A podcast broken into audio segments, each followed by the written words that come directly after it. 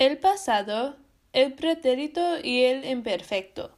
Como en el último episodio, vamos a usar los verbos que aprendimos, pero esta vez los vamos a poner en el pasado.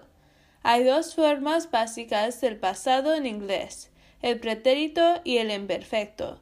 En el pretérito refieres a un evento en un punto del pasado que ya ha acabado. Hay solo una conjugación en el pretérito en inglés. Solo necesitas añadir un ed al fin del verbo. Por ejemplo, en inglés hablar es to talk, entonces añades el ed y tienes talked. Pones el sujeto antes del verbo y tienes una frase completa. Si querías decir él habló, dirías he talked.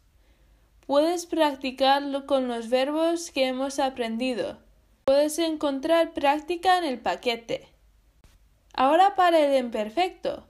El imperfecto significa un evento que pasó múltiples veces o no tenía un punto exacto de cuando acabó.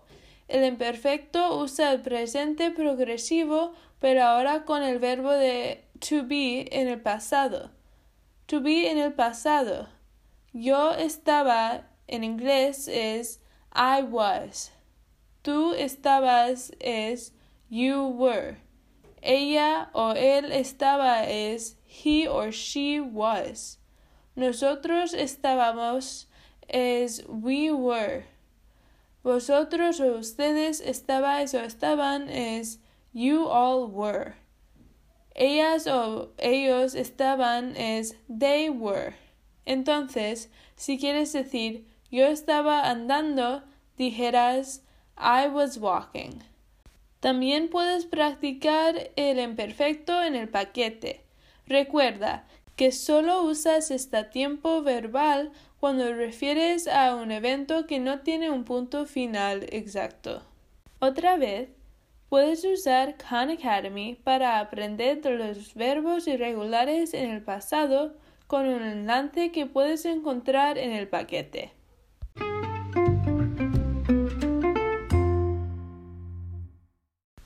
Series de televisión. La mayoría de personas en los Estados Unidos usan plataformas de transmisión en lugar de cable. La plataforma más popular donde puedes ver series de televisión es Netflix y después es Hulu. Forbes hizo una lista que tiene las series más populares de este año en Netflix. Yo miré todos y puse los que mis amigos han hablado de aquí. En el primer sitio eh, tienen Tiger King, luego Avatar The Last Airbender, después All American, The Office, Riverdale, Money Heist y Down to Earth with Zac Efron. Si quieres ver la lista completa, Puedes mirar el enlace en el paquete. Otras series de televisión populares son The Big Bang Theory, Friends, Seinfeld, The Mandalorian, Parks and Rec, The Walking Dead, Grey's Anatomy y Prince of Bel Air.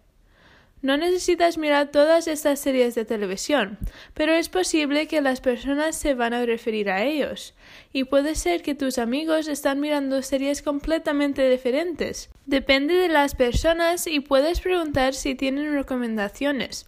Lo mejor que puede pasar es que encuentres una serie que te guste.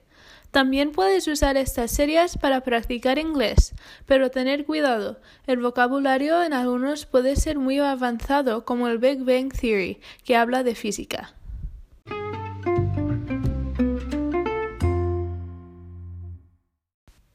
Episodio 4, Entrevista 1, España.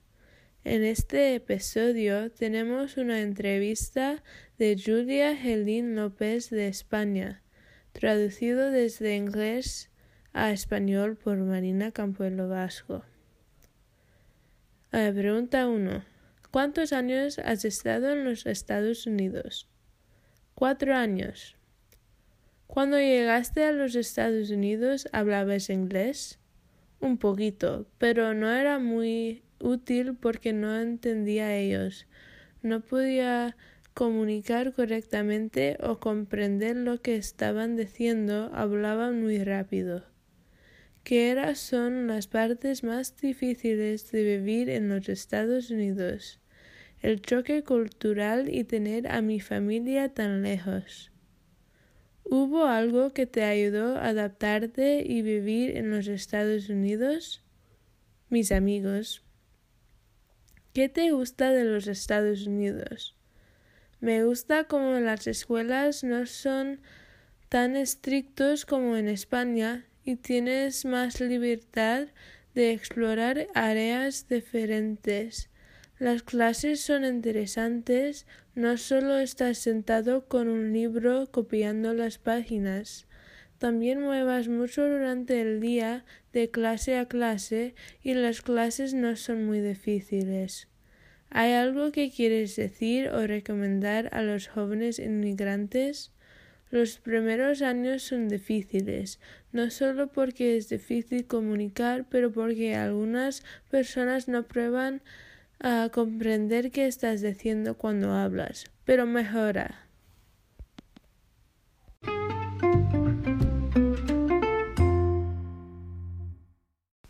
Usando canciones para aprender.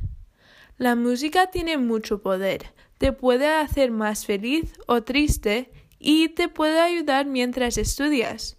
No funciona para todas las personas, pero la música puede ayudarte a recordar cosas y también a calmarte mientras estudias o haces tarea. En el segundo episodio hablemos de los tipos diferentes de aprender, incluso el aprendiz auditivo. La música es algo auditivo. Si necesitas memorizar algo, puedes ponerlo en una canción. Por ejemplo, yo he usado una canción para memorizar los países de Sudamérica cuando era ocho y sigo sabiendo todos los capitales y países. Si no eres un compositor, probablemente puedes encontrar canciones ya hechas en el Internet. Otra cosa que uso para memorizar cosas son acrónimos. No son canciones necesariamente, pero puedes decirlas como si fueran una canción. Si no sabes qué son los acrónimos, te doy un ejemplo. Quiero memorizar los nombres de unas personas de historia. Vamos a usar Benjamin Franklin, Diego Rivera, Sacagawea y Valentina Tereskova. Hago un acrónimo de BDSB y puedo poner palabras que empiezan con cada letra si quiero. Entonces tengo barbacoa debe ser vaca. Puedo memorizar esa frase para recordar los nombres de estas personas. También puedes escuchar música mientras estudias y haces tarea. Está probado que escuchar música te puede acalmar en escenarios donde tienes mucho estrés. Según la Universidad de Maryland Centro de Medicina, la música te puede bajar tu presión de sangre, el ritmo cardíaco y niveles de ansio. Esto es muy, es muy lucrativo. Mientras estudias porque quitas tus nervios para el examen que puede hacerte enfocar mejor. La doctora Masha Gorkin de la Universidad de North Central explica que la música activa los dos lados del cerebro que maximiza que puedes aprender y tu memoria. La música clásica está recomendada para escuchar mientras haces trabajo porque no tiene líricas que te distraiga. Todas las personas no son iguales, entonces puede ser que otro tipo de música te ayuda a enfocar mejor o que la música te distraiga. Lo que sea, puedes probar este método para ver si funciona. Unos consejos si lo vas a probar, no necesitas poner la música muy alta. Está bien si es como un ruido de fondo. El tempo puede afectar si es efectivo también. Está recomendado escuchar música con un tempo de 60 a 70. Y la última cosa, tus sonidos pueden venir de la naturaleza. Los sonidos de pájaros y lagos te pueden ayudar a calmar. Y si no funciona está bien. Si te enfocas mejor con el silencio, entonces debes hacer eso.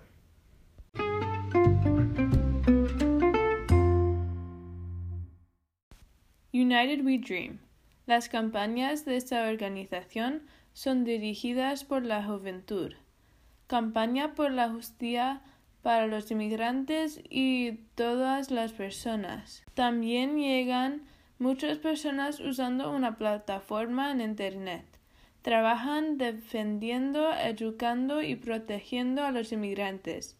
Puedes encontrar las campañas que tienen con un enlace en el paquete.